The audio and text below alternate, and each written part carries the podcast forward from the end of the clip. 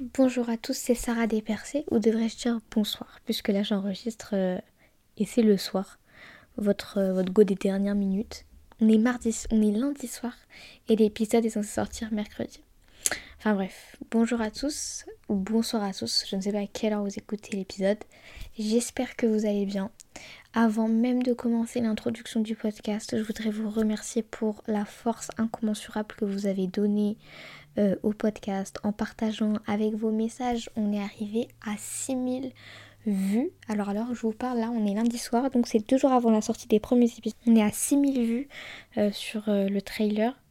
Le, non pas du tout ça se dit pas du tout le teaser ouais ouais le et, et on est à une centaine d'abonnés sur le compte Instagram et le compte TikTok n'existe pas encore donc je voudrais vous remercier infiniment j'espère que l'épisode de présentation un peu a pu un petit peu vous éclairer, même si je sais que c'était assez vaste, que c'était très large, que c'était pas forcément très précis, parce qu'en fait c'est un petit peu ça le truc, c'est que le fil rouge c'est moi, et euh, j'essaye d'avoir des sujets qui puissent autant vous intéresser moi, enfin m'intéresser moi plutôt, enfin avec lesquels je prends du plaisir à, à faire, à enregistrer, etc., que vous.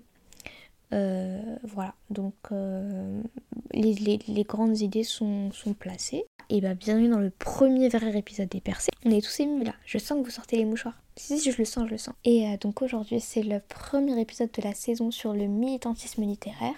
Alors, déjà pourquoi le militantisme littéraire? Parce que la lecture. Ah, lecture quand tu nous tiens. Passionné de lecture depuis... Hmm, je dirais euh, depuis la maternelle, j'ai appris à lire très tôt, en moyenne section il paraît. Alors que je crois qu'on apprend à lire en CP. Enfin, c'est sûr qu'en moyenne section, moi j'ai des souvenirs de moi qui. Euh... Ouais, j'étais une bolos en, en, maternelle, vous allez voir. Euh, j'avais des souvenirs de moi en fait qui restaient auprès de la maîtresse et qui lisaient les comptes rendus de, de réunion. Je comprenais pas hein, ce que je lisais, mais je lisais. Et, et voilà, et donc en CP, je lisais. Quand j'étais en primaire, genre, on avait un un concours qui était organisé dans notre dans écoles primaires qui s'appelait le concours du jeune lecteur. Et j'arrivais très souvent euh, alors je sais pas si c'était aux premières places mais en tout cas sur le podium. Et en gros c'était à celui qui lisait le plus de livres si mes souvenirs sont bons. Et euh, je crois qu'après on devait faire un, un résumé un truc comme ça. Ouais le concours du jeune lecteur. Alors ça a sans doute cultivé mon amour pour la lecture euh, puis aussi quand j'étais petite, euh, mes parents me lisaient beaucoup. Et donc la lecture a eu une place super importante euh, dans ma vie depuis, bah, depuis assez longtemps. Plus on grandit, moins on lit les mêmes choses. En étant un peu plus grande, j'ai découvert des livres de politique, etc. Donc aujourd'hui, dans cet épisode-là, je vais vous parler des livres qui m'ont marqué dans la construction de mon identité, juste qui m'ont plu aussi. Euh, alors à chaque fin de podcast, normalement, il y a des recommandations. Mais du coup, euh, aujourd'hui, il n'y en aura pas, puisque mes recommandations, elles sont celles-ci. Tous les livres que je vais mentionner aujourd'hui, je vous invite sincèrement à aller les lire, parce que euh, je pense qu'il y a à apprendre de ces livres-là. Peu importe qui vous êtes, je suis sûre qu'il y a à apprendre. Bon, sans plus tarder, on va commencer par le premier livre. je sais je sais déjà, je sais, I know. Sabe, yo sabe. Est-ce qu'on dit sabe En présent, je suis pas sûre. Je sais que les personnes qui me connaissent vont souffler en entendant le titre du livre que je vais dire. Parce que j'en parle tellement souvent que vraiment limite on dirait, on dirait une caméra cachée que je suis payée par la maison d'édition, mais pas du tout. Le Petit Prince. Alors Le Petit Prince, du coup, la première fois que je l'ai lu, c'était en primaire, CE1, CE2, je dirais. Euh, et c'était un livre que mon père avait lu à la même période. Euh, mon père qui a fait euh, l'école, euh, l'école française au Maroc. Et il avait les mêmes, les mêmes lectures, parce que vous savez, vous avez des lectures imposées quand vous êtes en primaire. Enfin, en primaire à l'école. D'ailleurs, je sais qu'il y a beaucoup de personnes qui ont été dégoûtées de la lecture à cause de ça. Des lectures obligatoires. Par exemple, moi je me rappelle qu'on a lu des livres éclatés, mais éclatés au collège je me souviens pas d'un livre qui m'a marqué. Si, non, c'est pas vrai. Cinquième, j'ai lu Le Tour du Monde en 80 jours. Je crois que ça a été le seul livre qui m'a intéressé de tout mon collège. Sinon, euh, on a lu des livres qui étaient pas très intéressants. Alors sachez que si vous êtes au collège, si vous êtes au lycée, et que euh, vous êtes dégoûté de la lecture à cause des lectures obligatoires, ne vous arrêtez pas là. Il y a tellement une variété de livres, et c'est ce que je m'apprête à vous présenter, dont vous n'êtes pas au courant, que vous ne connaissez pas, qui sont mais un régal à lire, euh, avec le vrai plaisir de la lecture, que vous, passez à côté. Alors ne délaissez pas la lecture, ne délaissez vraiment pas la lecture. Revenons sur le Petit Prince. Alors, le Petit Prince, je pense que vous connaissez tous le Petit Prince. Peut-être que vous avez oublié le Petit Prince parce que euh, ça fait quelques temps. Alors, je vous le rappelle. C'est écrit par Antoine de Saint-Exupéry, Syntex pour les intimes. Donc, Syntex est en, est en voyage et puis euh, il se crache dans le désert. Le frérot commence un peu à halluciner, on va pas se mentir, parce que pour qu'il ait écrit ça, euh, voilà. Euh, et donc en gros, il entend un mec qui lui dit dessine-moi un mouton, dessine-moi un mouton. Sauf qu'il a la flemme, donc il fait quoi? Il dessine une boîte. Voilà, il dessine une boîte, il fait des trous, il dit il y a le mouton dedans. C'est un Tommy en fait, c'est parce que il sait pas trop bien dessiner un mouton. Bon après il dessine un mouton, etc. Bref.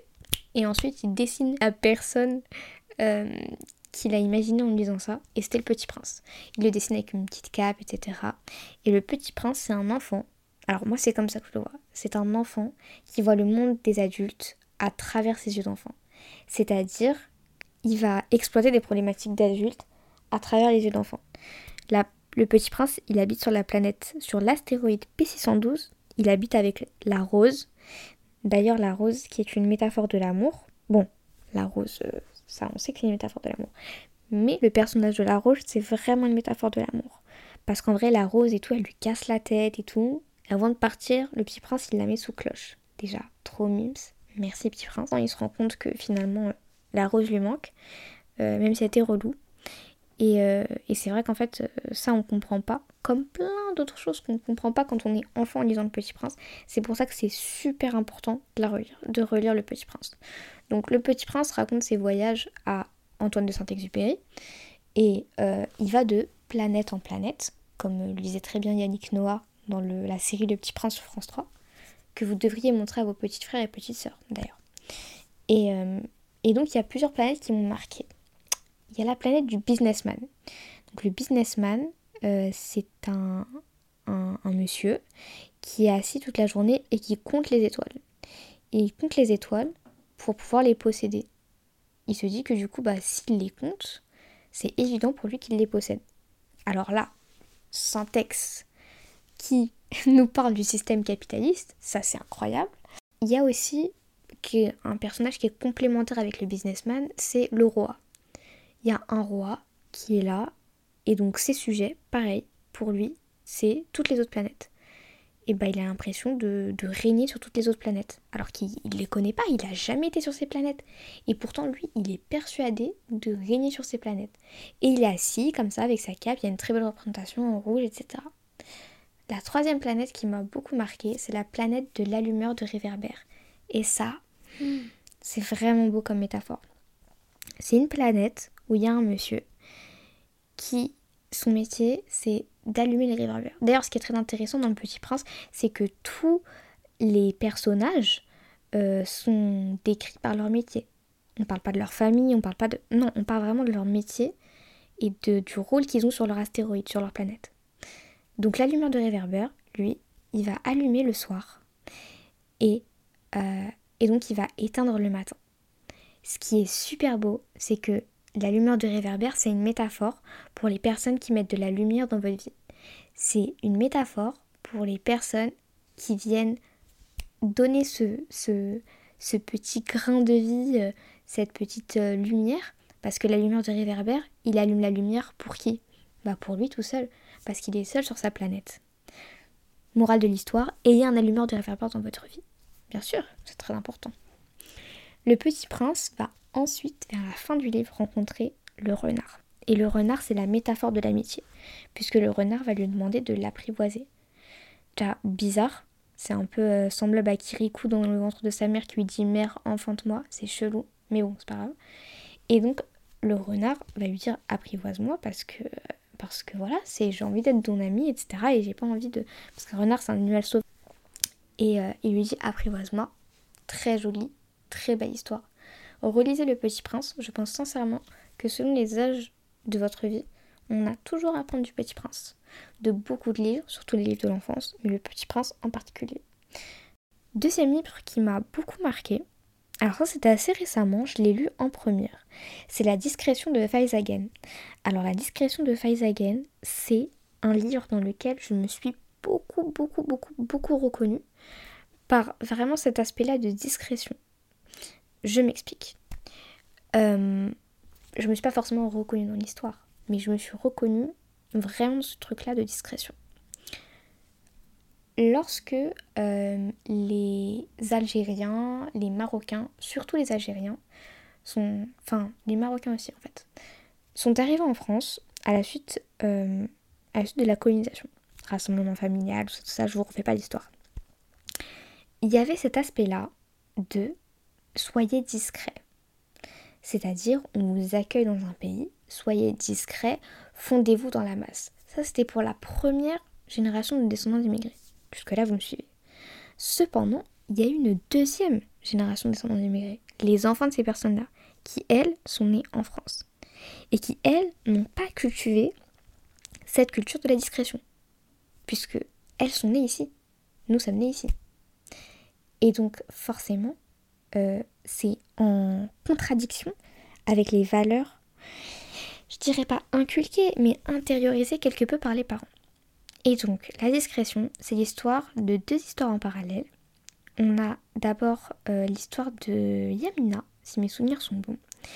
Euh, c'est une maman, du coup, qui, qui, vient d'Algérie et qui arrive en France, dans un HLM, etc. Et en parallèle, on a l'histoire de ses enfants. Et donc chacune de ces enfants, on leur vit bien à elle. Et euh, La discrétion, j'avoue que c'est un, livre qui fait 350 pages que j'ai euh, lu mais d'une traite. C'était tellement intéressant, c'était tellement bien écrit. Bon, Faizagan est une reine, mais ça, nul besoin de le préciser. mais j'avoue que euh, ça m'a beaucoup marqué et je vous conseille fortement de le lire. parce que pour moi, au-delà de l'histoire, la discrétion, pour moi, c'est vraiment une enquête sociologique.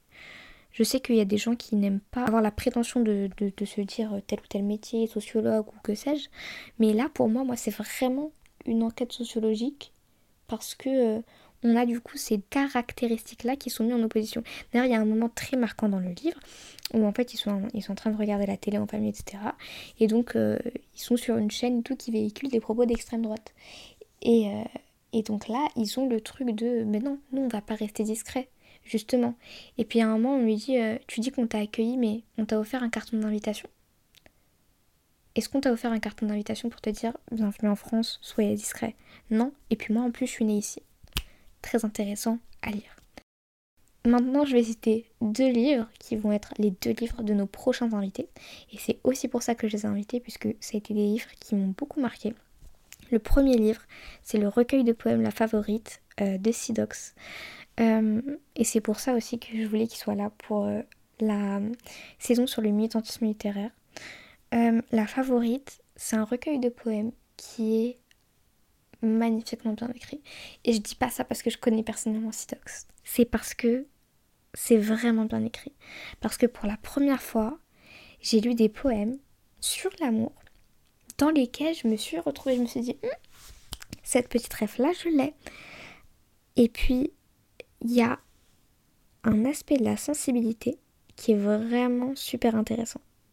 C'est-à-dire que le, le recueil de poèmes vous, vous transmet, je dirais pas du début à la fin de la relation, mais je dirais plutôt des prémices.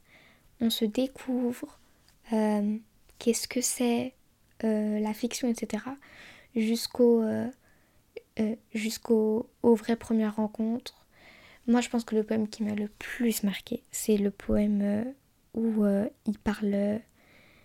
Ah, hmm, bonne question en fait. Non, je pense que c'est le poème qui s'appelle Mavrok. Et en fait, le poème, donc ce poème-là, ça se passe à la fin du ramadan. Et et donc on a une petite description euh, de la prière de l'Aïd pour le matin. Donc, du coup pour ceux qui ne savent pas, la prière de l'Aïd, enfin l'Aïd c'est euh, la fête qui vient à la fin du mois du Ramadan, où le mois du Ramadan on va, on va jeûner. Euh, et à la fin de ce mois-là, on va avoir le jour de l'Aïd. Et le matin, vers 9h, un petit peu comme ça, on a du coup la prière qui donc marque la, fin, la fin du mois du Ramadan. Et c'est une prière de groupe on est tous réunis. Souvent c'est à l'extérieur parce que c'est les mosquées sont pas assez grandes pour accueillir les, tous les fidèles. Et donc euh, sur, dans, cette, dans, cette, euh, dans ce poème-là, je vais pas lire le poème parce que je vous conseille d'acheter le livre forcément. Soutenez les petits auteurs. Dans ce poème-là, il fait du coup une référence à sa favorite. Et donc il va lui dire euh, je prie je prie pour que notre, notre relation soit belle et qu'elle continue au, au nom du très puissant, etc. Et j'ai trouvé ça vraiment puissant pour le coup. Livre de Nesrin Slawi. Le premier livre de Nesrin Slawi, Illégitime. C'est un livre et qui est à la fois une autobiographie. Mais dans cette autobiographie, on retrouve quand même un récit sociologique. La première chose, je pense, qui m'a marqué en lisant ce livre, ça a été de retrouver, euh, parce que je l'ai lu en première, et je venais, de, je venais de commencer la sociologie, et je retrouvais tous ces termes sociologiques, c'est-à-dire la théorie, ce qu'on voyait à l'école, à la pratique. On parlait de la culture légitime, on parlait de Bourdieu, Bourdieu, que j'aime beaucoup. Et j'ai vu ça appliqué dans la vraie vie, c'est-à-dire que tout ce qu'on voyait à l'école, finalement, euh, se reflétait en fait dans la vie de quelqu'un. D'autant plus qu'avec Nesrine, on partage des points communs, donc ça aide dans la reconnaissance du livre. Et puis, euh, elle, avait, euh, elle a mis des références de rap dans les premières pages de son livre. Elle mettait Diams, elle a mis SCH dans mes souvenirs aussi. Et, euh, bah, ça m'a beaucoup parlé. Et donc elle a écrit ce livre-là pendant le confinement. Et elle parlait aussi du coup bah, de cette, euh, de cette dichotomie finalement entre le confinement parisien où euh, on a pris beaucoup de temps pour soi, etc. Et les personnes qui se sont retrouvées dans le besoin pendant le confinement parce que pour elle c'était vital de travailler. Puis elle raconte sa vie, comment elle est passée de la province à Paris, comment elle est passée par Sciences Po, les discriminations, etc. C'est un livre qui m'a beaucoup marqué. Maintenant, je pense qu'elle fait son bruit. Mais si vous ne connaissez pas, je vous invite à aller lire. C'est aux éditions Fayard. Et on parlera, on a parlé, puisque j'ai déjà enregistré l'épisode, euh, de son deuxième livre seul, qui sort, euh, qui est déjà sorti chez Fayard, et qui est sur les violences faites aux femmes cette fois-ci. Je vous invite à lire les deux livres parce que parce que c'est une génie de l'écriture. Le vrai dernier livre dont je voudrais vous parler, c'est Todd Strasser, La Vague. Je vais juste vous faire le résumé, euh, pas en le lisant, mais en vous le, faisant comme ça. C'est l'histoire d'un professeur euh, qui décide de faire une expérience dans sa classe. Parce que on est en, Allemagne d'ailleurs. Et euh, enfin, on est en Allemagne dans le film, je suis pas sûre qu'on soit en Allemagne dans le livre, mais il me semble. Todd Strasser, donc dans la vague, décide de mettre en scène un professeur avec qui euh, ils étudient les régimes totalitaires. Et les élèves leur disent mais de toute façon c'est impossible aujourd'hui qu'il nous arrive la même chose qu'il est arrivé il y a quelques années dans les régimes totalitaires. Le prof, ni une ni deux, je sais pas ce qui s'est passé dans sa tête, mais il a dit ok d'accord. Et il décide de créer un mouvement qui s'appelle la vague avec ses élèves. Ils vont avoir leur signe, leur euh, tenue vestimentaire. Ils vont exclure toutes les personnes qui ne font pas partie de la vague. Ils vont un petit peu recréer un espèce de régime totalitaire. Je vous invite à lire le livre, il est très court et c'est ma prof euh, de géopolitique qui nous l'a fait lire en première de spé géopolitique. Je la remercie beaucoup parce que c'est un livre qui est vraiment parlant et puis qui est simple à lire mais au-delà de ça, d'ailleurs, je vous déconseille de voir le film. Moi, j'ai un problème avec ça. Mais j'avoue que quand je lis un livre avant et que je, lis, je vois le film après, je suis souvent déçue. Euh, et puis là, je, bah, du coup, je réitère euh, mes propos. Après, c'est peut-être un peu plus parlant si vous voyez le film, si vous êtes plutôt des personnes assez visuelles. Mais bon, pour moi, euh, le livre reste quand même incontestablement meilleur. Je pense que c'est important de lire ce genre de choses pour voir à quel point la démocratie tient à un fil et qu'il est important d'y faire attention et d'y veiller. Voilà, je n'en rajouterai pas plus. Donc c'est tout pour cet épisode. Euh, je vous invite à aller lire tous les livres euh, que j'ai cités euh, pour les raisons citées précédemment j'aimerais revenir sur le Petit Prince et vous dire que vraiment, je pense que je vous connais pas hein, derrière, euh, derrière votre téléphone, derrière votre euh, ordinateur, derrière, euh, je sais pas avec quoi vous écoutez.